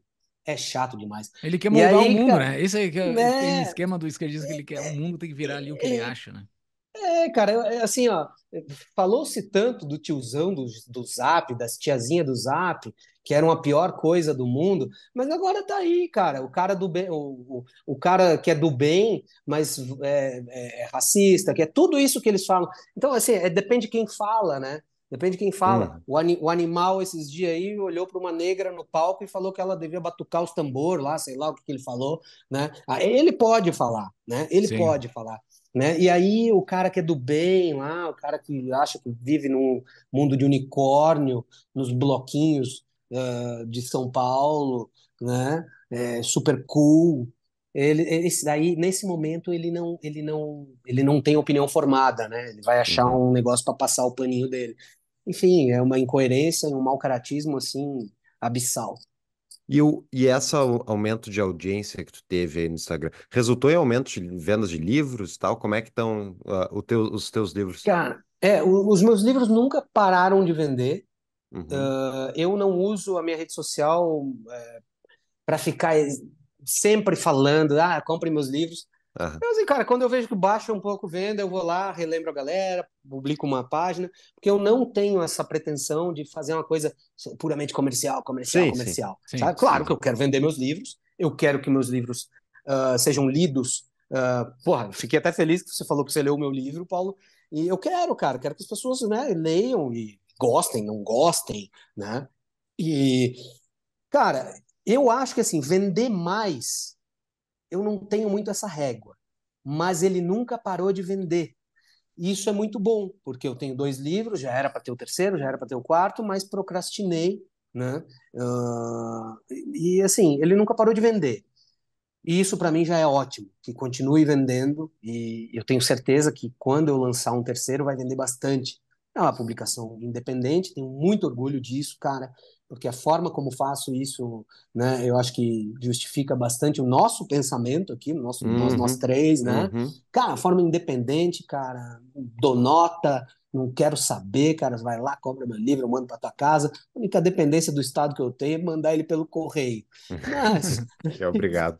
é, O, só para encerrar só para quem está ouvindo aí, sabe, a dedicatória do Marcos, que eu gostei demais, isso aí, é Grande Paulo, sigamos desfazendo o nó da forca que é o Estado. Né? Me ganhou já na dedicatória. Ô, Marcos, ah, mas também tu não tem só, tu não tem só teus livros, né? Tu tem todos esses programas de viagem também que, que tu consegue pelo Sim. teu, pelo teu procedimento. sim, sim, tem. Não, pode, pode. Não, não, vai lá, vai lá. vai lá. Ah, eu tenho meus dois livros, tenho as expedições, que eu trabalho para uma empresa que, que, que tem alguns destinos pelo mundo, né? Eu faço o, tour leader, e tenho a minha expedição é, exclusiva da Mauritânia, que daí só- sou só eu. Uhum. Inclusive, a última turma, a última turma foi fantástica. E, cara, vendo a personalidade de todos que compuseram essa última turma, eu cheguei lá em Casablanca, no nosso apartamento, eu olhei para cada um deles e falei assim, tá, peraí, peraí. Olhando o que que eles estavam falando, porque geralmente, cara, tem pessoas de vários espectros, né? São pessoas que têm grana para pagar, então nós temos hoje uma bolha é, muito elitizada, que é dessa galerinha meio do bem e tal, que eu também convivo não tenho, não problema algum, né? Mas, cara, quando eu percebi que aí tinha uma agiota de Bitcoin que mora lá em Portugal, a Isna. Falei, caralho, a gente falando, né? A agiota de Uhum. Bitcoin. Aham. É, aí tinha o, o Fabrício Sanfelice, que eu acho que é Já da, foi é entrevistado turma de vocês, cara, Aham. tá? Tinha o Fabrício. Aí tinha um tatuador aqui de Bento Gonçalves, o outro aqui que é dono de uma pizzaria. Tudo. Falei, cara, rapaziada, me desculpa, isso aqui não é uma expedição mauritânia, isso aqui é, o- é a primeira convenção de fascistas realizadas no trem da Mauritânia. Porque, velho, o que é isso? O que, que é isso? Uhum. Não, não vamos ter nenhum, nenhum discursinho do bem aqui, nenhuma problematização. Porra, que coisa mais chata, cara. Bom, enfim. E, e aí foi, foi dessa galera assim. Eu, já- eu fui contar essa história e eu, eu, me- eu perdi o ponto da tua pergunta, Júlio. Desculpa. Ah, não é que daí tu tem as tuas turmas de, de viagem. Isso, né? E, e isso. aí tem outro as que é, que é a produtora, essa que é a Clandestino. Isso, aí o clandestino é outra pegada, tipo dos livros, né? O que que a gente fez? Eu, prova- não, eu provavelmente não contei isso no outro episódio. Nós gravamos um- uma série chamada Patagônia, né? São três episódios, cara, a série ficou belíssima, somos em três, e fomos lá, fizemos imagens, cara, a gente nem, a gente só teve a vontade de ir, depois quando a gente voltou, a gente falou, ah, editar essa porra toda, foda-se, não dá nada. Uhum. Cara, aí o Maurício, que é um dos diretores, falou: Cara, ele editou um clipe bonito pra caralho. Ele falou assim: Cara, olha o que a gente tem na mão, velho. E nós não vamos fazer. Pois bem, fizemos. Ficou uma obra de arte. Modéstia à parte, assim, ficou muito bom. Eh, vou mandar pra vocês, inclusive. Boa, vou E, botar nas e, notas. e, e totalmente independente também, né? E aí o que aconteceu, cara? Mas, Cara, beleza, lança, eh, fizemos, editamos, ficou lindo, ficou um filme, né? Cara, onde é que a gente vai colocar isso, cara? No Hotmart? A gente queria mesmo era vender pro Netflix, botar dinheiro no bolso e continuar fazendo. né? Uhum. não deu. Não deu. É, cara, vão, eu já tinha essa experiência do independente, falei, gurizada, se a gente vender menos que mil, vocês podem me arrastar, botar num carro, uma corda assim, me arrastar. Eu garanto que a gente vende menos que mil. Pô, tô acostumado a vender livro, né, Paulo? Então, uhum. porra, um filme, óbvio que eu vou vender mais que mil. Cara, ele vendeu muito mais que mil. E conseguimos parceiros para fazer produtos, tipo uma tábua de churrasco com a nossa marca, uma faca com a nossa marca, roupa com a nossa marca. Conseguimos parceiros assim, tudo na independência mesmo. Só Legal. que nós tínhamos o um problema de, cara, qual plataforma vai vincular isso? Cara, a gente foi lá e deu um balão no YouTube. Colocamos o vídeo lá num link escondido do YouTube e começamos a fazer as vendas. a série, a temporada custa 30 reais. O Paulo quer comprar a série. Ele vai lá no Instagram e fala assim: rapaziada, eu quero comprar. Eu falei assim: Paulo, me dá o teu e-mail Google. Aí eu vou lá, cadastro o e-mail Google para só e, e libero uhum. lá depois do teu Pix e só você vai ter acesso a essa série. Né? Só Legal. quem está lá cadastrado. Então nós fizemos o nosso próprio streaming uh, utilizando o, o, o, YouTube. Ah, a gente vendeu já perto de 2 mil, aí mais os, os, os, os parceiros e tal. A gente conseguiu uma grana, cara, que a gente tentou vender para a cervejaria Patagônia, a título de curiosidade. Tivemos várias reuniões com eles, nunca recebemos o um não. E aí a gente pediu, acho que 80, 90 mil. E aí os caras, não, eu fiquei puto da cara, os caras não responderam. Eu fiquei puto da cara e falei assim: ah, rapaziada, vamos por nós mesmos. Cara, a gente levantou perto disso, sozinhos, né, vendendo e com os nossos parceiros aí, e a gente pegou toda essa grana e gravou o Mauritânia, que daí é uma viagem que tem muito mais custo do que Patagônia, ah. né? E a gente pegou toda essa grana e jogou lá na Mauritânia. Cara, cara agora foda-se, vamos fazer. E aí deve sair esse ano. Só que ainda tinha muito, porque é, é, é, um projeto independente, todo mundo tem seu trabalho né, diferente. Um mora na Patagônia, outro mora no Paraná, e eu moro aqui é, perto de Caxias do Sul. Enfim, uh, mas esse ano vai sair. Boa. Quero ter o prazer de, de mandar para vocês aí. Boa. Boa. Muito bom. Boa. Cara, eu tenho. A gente tem a pergunta de patrões aqui, mas antes eu tenho uma última pergunta tua agora, sem comprometimento nenhum, assim, completamente futurologia dos dois lugares que nós falamos aqui: Gaza e Cuba. Gaza, Israel vai ficar lá, não vai sair mais. Essa o é a minha pergunta. É. O, ah. não, Israel. Israel entrou em Gaza e não vai sair mais. É, vai, ah. Aquilo de lá vai ficar eternamente Israel. E Cuba, vai, vai cair o regime em algum momento que a gente vê aqui, nós aqui, estamos com os nossos quase 40, a gente vai ver na nossa vida. Ah, tá, Fux, tu não tem quase 40, desculpa. Fux tem mais perto de 30. Se a gente vai ver, se a gente vai ver o regime cubano cair, cair na nossa vida de Cuba uhum. e Israel, se Israel vai sair de Gaza ou vai ficar lá para sempre agora. É, o Hamas, Futurologia, assim, é, é achismo, é, tá? Só pra sim, achismo, achismo. Mas, mas é aquela também, né? Aquela aposta boa de fazer, porque se eu acertar, depois eu posso, olha lá, vai lá no episódio, vai no episódio dos guris, lá eu falei, cara, eu falei, palpiteiro. Enfim, palpiteiro, o Hamas uh, vai ser aniquilado, uh, novo grupo terrorista vai ganhar proeminência após essa aniquilação do Hamas. Uh, Israel não vai sair de Gaza. Uh, os problemas que já vemos continuarão uh, quanto cotidiano e não quanto guerra, porque a guerra um dia vai acabar. E tudo vai ser transferido para a pontinha do Mar Vermelho, ali onde está o conflito hoje dos Houthis ali, porque essa região é uma, uma, uma mina de ouro, né? Uh, da travessia do Mar Vermelho ali. Então, esse, esses conflitos, acredito okay. eu, que com a dissolução aí do Hamas, eles vão ser transferidos lá para a ponta da Península Arábica, lá no, no, agora me fugiu o nome do, do Iêmen, okay. né, ali no Golfo de Aden. Acho que vai, vai acontecer isso, já está se desenhando é, isso. Uh, a outra pergunta sobre Cuba. Ah, cara, o Paulo tem 40 anos, né? Tu falou. Ó, oh, tô com 38. Acredito que sim. Acredito que sim, cara. Eu acho que não vai durar muito tempo. Até porque eu tenho uma notícia. Che Guevara está quase morrendo. Hum. Che Guevara vive apenas no seio de seus apaixonados que cultivam um namoro à distância com a democracia cubana. Porque uhum. esse amor só existe porque é um namoro à distância. Veja bem, Che Guevara está na nota de três pesos. Três pesos não vale nada. Não vale nada. Isso aqui é um souvenir. É um souvenir. Hum. Né? E o cubano, eu passei 18 dias lá. Eu contei quantos cubanos eu vi com, com camiseta do Che Guevara.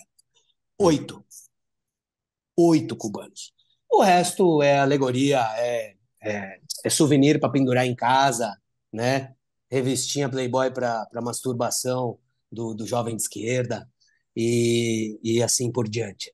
Né? É, che Guevara está morrendo e acredito que o regime cubano deva cair. Boa. Ou, ou pelo menos amenizar. Hum. Excelente, cara. Quer fazer a primeira de patrão aí, Sim. Então, para quem não sabe, os membros da nossa comunidade que pagam um pouco a mais podem mandar perguntas aos nossos convidados. Temos a pergunta aqui do Arthur Weiler. Marcos, durante a sua presença em Israel, qual percepção as pessoas têm sobre o governo de lá? Cara, eu, eu não. Eu fiquei na Palestina, né? Fiquei no, ali em Belém.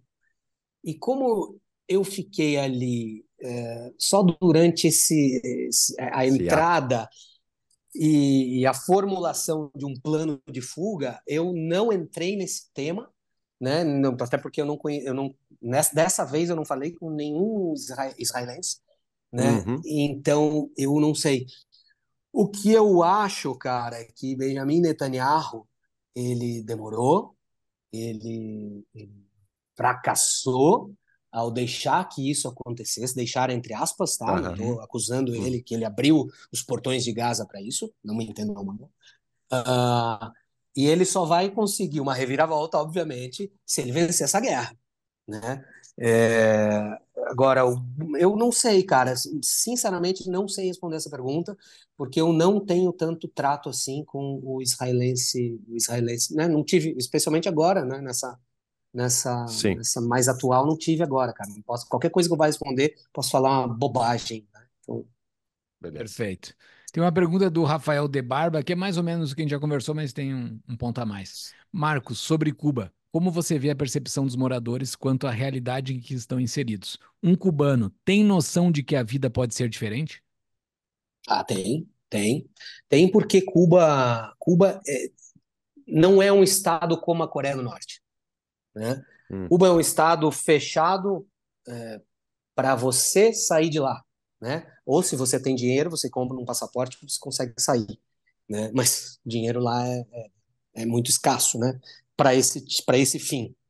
Agora, uh, o, o, cubano ele está completamente inserido no, no, no modo de vida ocidental, né? Agora falando, tirando de perspectivas de comunismo e capitalismo, né? Ocidental nesse sentido, né? É, tá a, a, poucas milhas de Miami. Uh, todo cubano conhece a história de alguém que fugiu e prosperou. Uh, todo cubano uh, conhece a história de algum atleta que foi brigar por medalha e, na verdade, venceu a Olimpíada ao não retornar ao país. E, e por esse motivo, o cubano sabe que a realidade lá fora é muito melhor do que a realidade interna. Né? Hoje você caminha por Cuba e você vê camisetas da NBA, bandeira dos Estados Unidos. Uma coisa que me chamou muito a atenção em Cuba é uh, pouco, pouco militar na rua. Não tem, não, cara, exército eu só vi quando passei perto do Palácio Presidencial. Você não tem, né?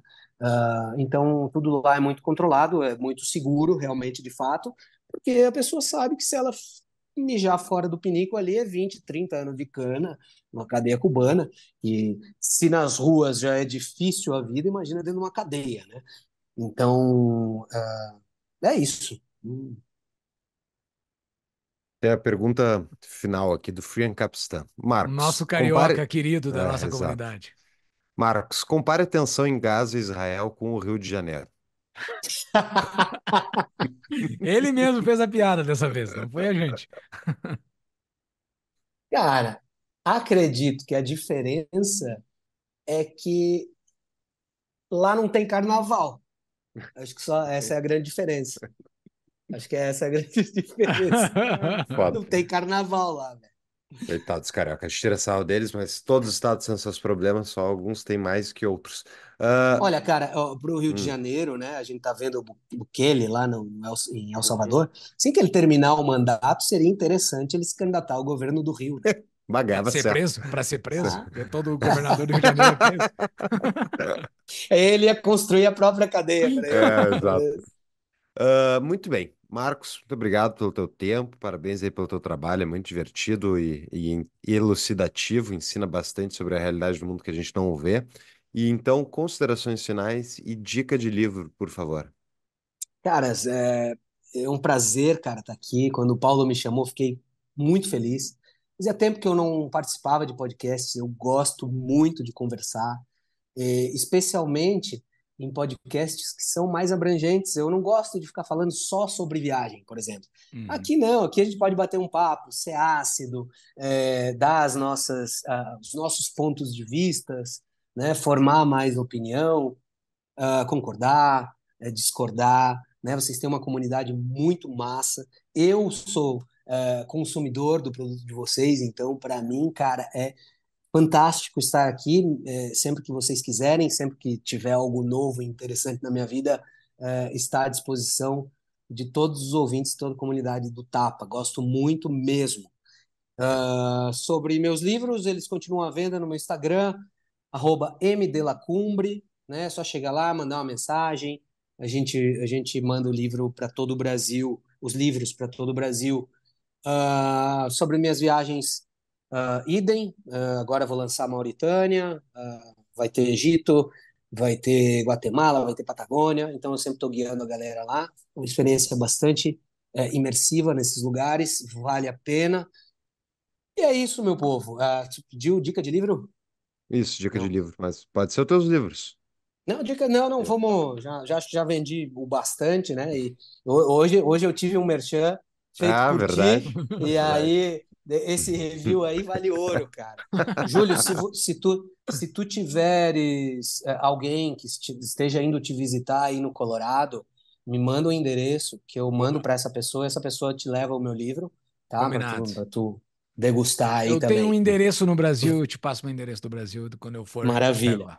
Maravilha. Agora, o livro que eu vou que eu vou é, recomendar a todos aqui é um livro de um autor cubano chamado Pedro Juan Gutierrez.